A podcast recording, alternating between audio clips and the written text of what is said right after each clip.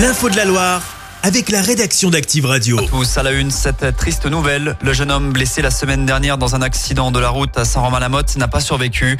Âgé de 19 ans, il avait fait une sortie de route sur la RN7 dans la nuit du 1er au 2 février dernier.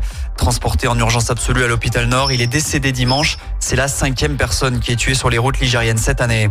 Ils sont une vingtaine de personnes sur les marches du Cré de Roc. Un rassemblement de soutien à la Palestine est en cours à Saint-Etienne. Au niveau national, Emmanuel Macron a lui rendu hommage aux 42 Français tués lors de l'attaque du Hamas en Israël. Cela fait quatre mois jour pour jour. À cette occasion, le président français a dénoncé le plus grand massacre antisémite de notre siècle. Retour chez nous avec ce clap de fin pour les bijouteries. Éric Duny, la direction a annoncé la fermeture de ses boutiques sur sa page Facebook. On en comptait une dizaine dans la Loire, dont trois à Saint-Etienne. Notons qu'en septembre dernier, la centrale d'achat avait été braquée. Une quinzaine de kilos d'or avait été dérobée ce jour-là. Ça va mieux côté rail à la SNCF. En fin de matinée, la circulation des trains avait été interrompue sur la ligne Dans les deux sens. En cause, une panne liée au fret à hauteur de Moron-les-Bains. Puis en début d'après-midi, c'est un problème de signalisation à la sortie de la gare de Château-Creux qui a engendré une interruption du trafic entre Lyon-Pardieu et Saint-Etienne. La reprise s'est faite peu après 15 heures.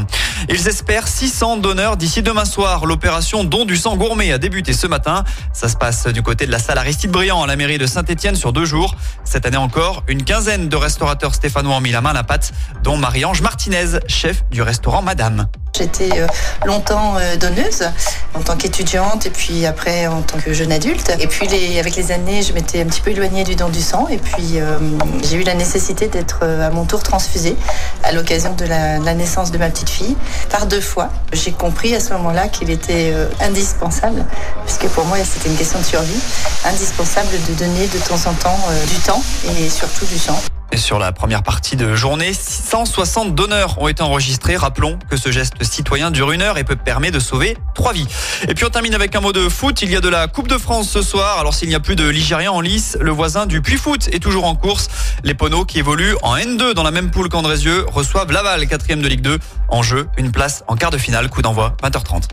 Chaque semaine, vous êtes plus de 146 000 à écouter Active uniquement dans la Loire.